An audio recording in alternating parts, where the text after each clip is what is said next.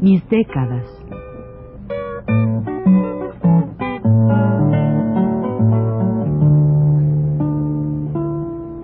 Juan de la Cabada, mediante esta serie de programas radiofónicos, narra los momentos más intensos de su existencia como escritor, trotamundos, militante de la condición humana, todo lo cual es ya patrimonio de nuestra mejor literatura.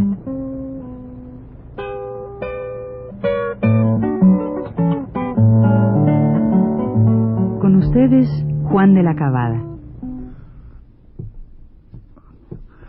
Buenas tardes. Hoy vamos a continuar con las, nuestras peripecias, digamos, peripecias para no decir otra palabra, ¿no? Andanzas, otra cosa así, en, España durante la guerra. Y creo que decía yo que me voy a situar otra vez, como terminamos la otra vez, hablando de, de La Serena, donde estaba el puesto de mando de la agrupación artillera ahí dormíamos nosotros, ahí éramos unos cuantos, pero estaba la oficialidad más allí con nosotros, ¿no? Y ahí cerca, pues una iglesia, muy cerquita, una iglesia que era el cuartel. Ese, esa, aquella mañana habíamos desayunado y a mí me hacía mucho daño, pero siempre los tomaba, porque no otra cosa, tenía otra cosa que hacer, pues tenía que comer una cosa que se llama picatostes, picatostes, bueno, voy a contar para que no lo sepa, muchos que sí deben saber lo que es el picatoste, es pan frito, pan así que se corta y se fríe. Y a mí, pues bueno, ahí gusta mucho y toda esa cosa, pero como tenía grasa, a mí me hacía daño, sin embargo, pues a veces uno, así, una cosa. Ellos se quedaban muy admirados porque ellos comían mucho, yo uno, un pedacito, la mitad de uno, y el café, bien. Habíamos desayunado, digo, y estábamos cuando se oye el ruido de la aviación que viene. Claro, la, la gente pues, pues yo también creo que tendría cierto miedo, pero no, no, no será por la inconsciencia, ¿no? Yo no, no, no sentía esa, esa, eso que ellos sintieron, ese pavor, cuando empiezan a salir, pero de una manera así, del, del puesto de mando, ¿verdad? Salen y las caras, ¿verdad? Hay que ver desencajadas, pálidas, terribles. Pánico realmente. Yo, eh, como estaba un poco malo, pues y todo eso, pues me importaba creo poco, y además estaba yo decidido, determinado a que, a que a lo mejor no regresaba yo a América, no regresaba yo a México, pues era lógico, quizá por eso mismo era menos el... No, no tenía pánico, vamos, posiblemente por dentro tuviese alguna sí creo que sí, posiblemente, pero no tenía ese pánico y para quitarles el pánico empecé a cantar yo también ahí sobre la Me acordaba de una cosa, una, una, una canción que le llaman plena, plena le llaman en Puerto Rico. Y entonces empecé a cantar yo, Santa María, líbranos de todo mal, ampáranos, señora, de ese terrible animal. Ponía la, la mano para arriba, señalando a los, aviones, que eran negros, pasaban al escándalo, ¿no? Y aquellos pensaban, como es lógico, se descargaban contra la iglesia la, gente que iba a morir, porque estaban todos metidos en el cuartel y, y nosotros eh, salimos del puesto de mando y los soldados también empezaron a salir, pero yo seguí cantando, ¿no?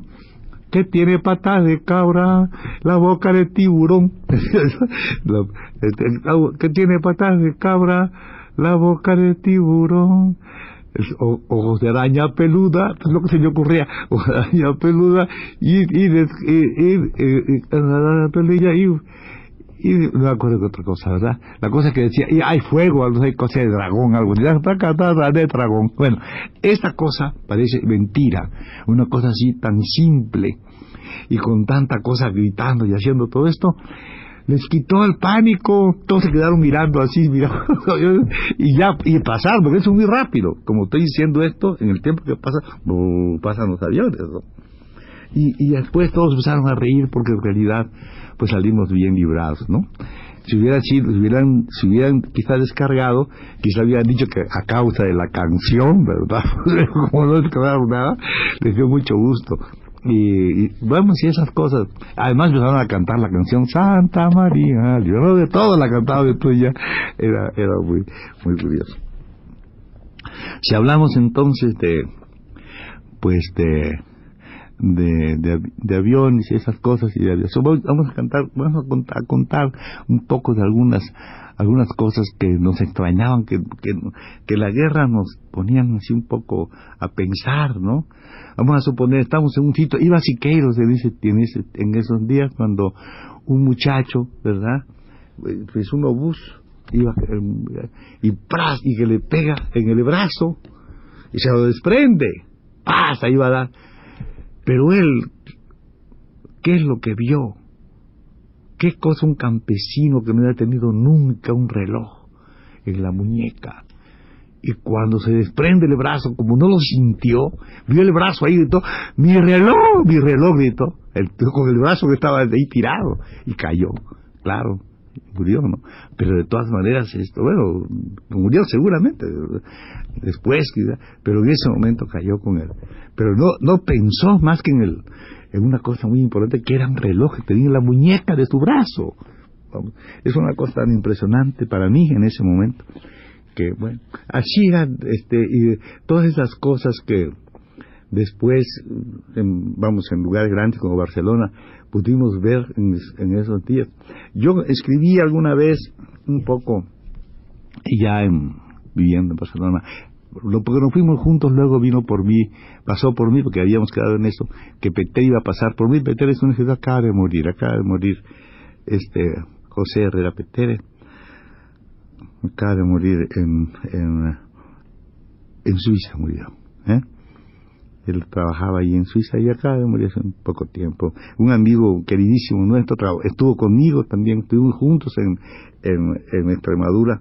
Luego él se fue a ver a su, a su familia, familia que estaba entonces en Murcia y, y yo me, me pues me, eh, me quedé en Valencia, entonces con ese compromiso de que él, cuando él viniera, nos íbamos de juntos a Barcelona y así lo hicimos, nos fuimos juntos a Barcelona.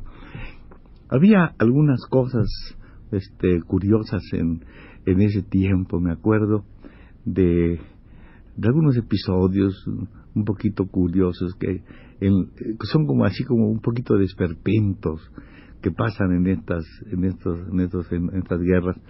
Por ejemplo no voy a decir el nombre de un compañero que era de estado mayor de estado mayor y es no sé si vive todavía, Eligio, no sé si vive, es un, es un hombre pues de letras, algo, ¿verdad? De letras, eh, militar.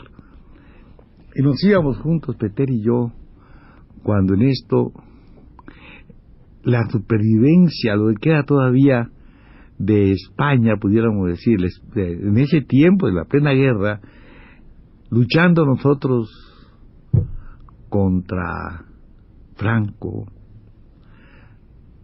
que era, por cierto, en aquellos tiempos, pues, un solo jefe, Franco, era un tajo, España, entonces, España, Franco, ¿eh? única, ah, ah, pues, esas cuestiones, ¿no?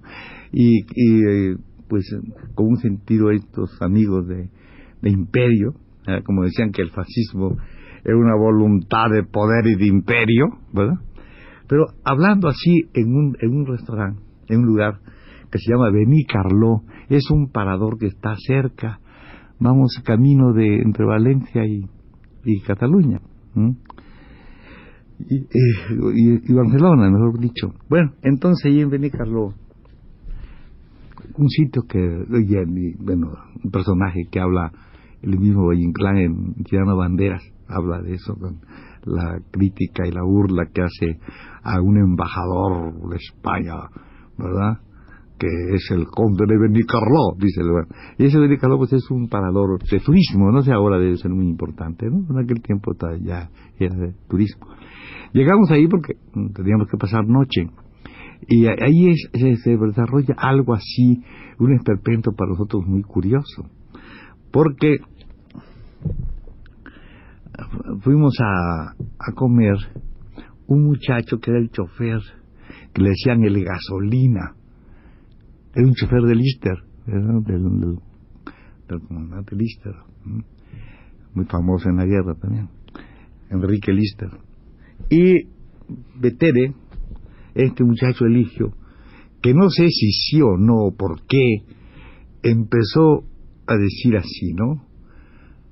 Este, caramba, si nosotros lo que teníamos que hacer era ir a Italia, bombardear Italia, echarle bombas a ese tío al Papa, así bombas, a ver dónde se va a meter, porque realmente como eh, eh, eh eran, eran, eran, eran verdaderamente pues en aquel tiempo esto representaba también el ese lo representaba el fascismo, ¿no? Representaba y seguía echarle. bueno, y después dice, pues ya tenemos que ir, tener una aviación formidable y volver a tener nuestro imperio español perdido. Bueno, decir eso él y nosotros sentíamos un poco un poco así, un poco, eh, ah, con que el imperio, ¿no? Decíamos nosotros, con que el imperio español. y lo, empezamos a, burlarnos un poco de él, ¿verdad? Porque era, quería el imperio español nosotros estábamos luchando contra el imperialismo y quería el imperio español. Era divertido. Entonces, por otro lado, una conversación, dice él, bueno, eso nosotros estamos indudablemente contra Hitler, como es natural. Pero, hombre, hay, verdaderamente, decía, decía una cosa, era gracioso porque era una era contradicción de la propia guerra, decía Pero sí, sí hay que tener en cuenta que sí, hay, hay, hay diferencias raciales importantes y, y hay desde luego de todas maneras, hay, hay razas que perjudican y, razas inferiores y de todo, y razas perjudiciales. Por ejemplo, yo estoy en contra de Hitler, pero no sé por qué este que persiga y que moleste y que acabe con judíos se me está gustando, decía él, le decía yo, que contradictorio, le decía, le decía, por broma, ya nosotros tiramos a broma y a morirnos de la risa, porque en realidad lo decía serio, no sé si serio o no, pero decía un, ¿y tú qué opinas de la raza de los merinos? Le dije, bueno, los merinos, ¿verdad? Porque, los carneros, los merinos pero no sé por qué al decir eso se levanta un coronel, no voy a decir su nombre porque el pobre después fue fusilado, ¿eh? Hay que ver, pero se levanta. Estaba él con una amante joven que tenía, ¿verdad? Era un ya grande. Y yo, y, y, como suele pasar, estos señores así ya viejos, no, pues suele pasar, cuando tienen, se juntan con un amante joven, no llevan otro joven, sino que había otro viejito, más viejito que él, estaba sentado allá al lado. Es una cosa de Valle Inclán, digo, este, este, esta, esta cosa, ¿no? Ese parador de turismo, este, el señor aquel, el coronel este, este, otro viejito que había ahí, y esta joven guapa, ¿no? Guapísima. Eh, cosa de la guerra y no importa. Entonces de repente, al decir merinos, este señor no sé por qué se levanta y dice a nosotros ahí, a otros les saldrán los cuernos antes que a mí. Esa cosa, Entonces nosotros dijimos, y entonces mi amigo, mi amigo este le dice, no, al hablar de cuernos, no hablábamos precisamente de usted. Pero el otro, en el aturdimiento, no, no yo, nada más quería decir la voz así, porque no oyó nada lo que le decía el militar este otro Dice, nada menos esperaba yo, dice así, de, de, un, de, un, de un oficial de la República. Entonces se levanta el otro que había dicho lo, de los, lo que ha dicho de las razas, ¿verdad? Este, y se levanta y se coronel, se da la mano, eran masones, se da la mano así, ¿verdad? Los dos, y Peter y yo, que le había metido la, no metió la pata porque el otro no, le dijo, le dijo eso, al hablar de merinos, no hablaba precisamente de usted, de, cornudos, ¿no? Entonces el otro le dijo, ah, sí, que no sé qué, no esperaba yo, y se dan todas la mano. Y se vuelve a sentar él. Y, yo me quedé mirando así, porque aquí estaba de gasolina y yo miraba, y veía a la muchacha, y veía cómo al sentarse él, la muchacha le daba patadas muy fuertes al coronel de la, de la cosa. Digo, estas, cuestiones así de guerra y eso tienen siempre unas, unas cosas chuscas y de repente hay, como digo, este, estas, estos fenómenos así un poco que van a llevar a uno al esperpento y a recordar siempre las novelas de Valle Inclán, que hablaba precisamente en su novela esa habla del conde de Benicarló, ¿verdad? y Benicarló se llamaba el lugar. Hasta la próxima.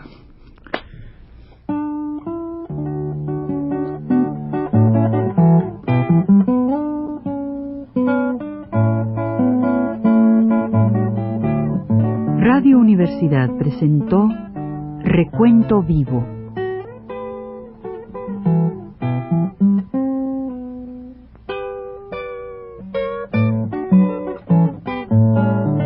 Mis décadas por Juan de la Cabada.